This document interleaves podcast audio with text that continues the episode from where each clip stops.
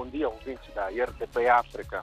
Uh, estamos nos bons sinais. Hoje uh, o céu está, está limpo, mas com algumas ranhuras, passa a expressão, uh, de nuvens, mas nada, uh, nada contraria, digamos, o, um dia laboral, um dia produtivo, é quinta-feira, e quando olho um bocadinho pela, pela, pelos bons sinais, como, como é conhecido, como é visto a do Diário da Zambésia, vejo o movimento desusado e, e, e, as pessoas vão fazendo o seu dia a dia.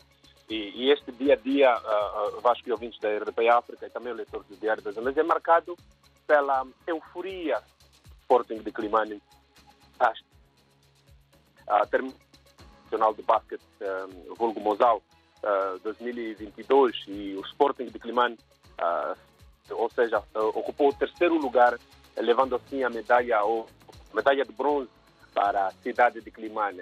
A chegada do Sporting de Climane uh, está a ser preparada a todo detalhe e, e, e a, tudo indica que a equipa, a equipa, neste caso, a equipa vencedora da Zambésia chega esta sexta-feira e vai ser recebida eh, em apoteose. É preciso frisar que este é o assunto do dia nos últimos tempos aqui na cidade de Climane e na província da Zambésia em geral, é que o Sporting fez uma campanha brilhante, fora de série, fora de tudo aquilo que era previsto ah, dentro do, digamos, da, da sua orgânica, do, da sua competência. E, e hoje os zambesianos dizem que sentem-se mais, sentem mais unidos do ponto de vista do esporte, sobretudo o basquetebol. E por falar disto, o governador da Zambésia ontem, Pio Matos, disse que uh, é preciso acarinhar este clube e é preciso pediu, neste caso, a, a população para receber a equipa em apoteose. Por isso, esta é, é, digamos, é uma introdução que fazemos e também consta na, na edição de hoje do Diário da Zambésia que abre com uma, um assunto um pouco, digamos, um pouco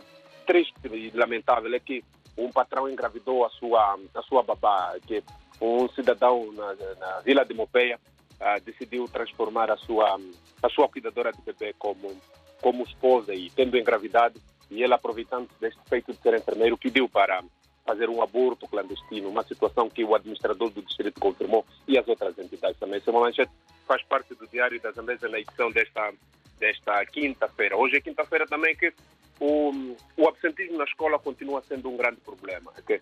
Os professores dizem que não vão dar aulas frequentemente nos distritos, sobretudo, porque não tem bancos. Eles procuram longas distâncias para encontrar um banco e isso prejudica sobremaneira aos seus alunos. É uma mensagem também que pode ser vista aqui no Diário da Zambésia.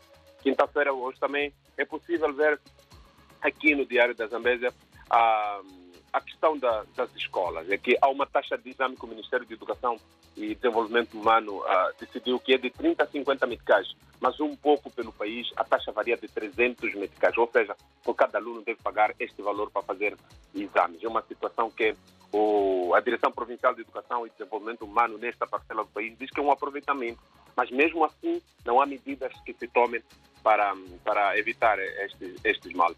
Vasco e ouvintes da RDP África, podíamos avançar muito mais, mas o espaço que nos sobra é muito pouco. Por isso, pedimos para que acessem o nosso www.diariodazambesa.co.nz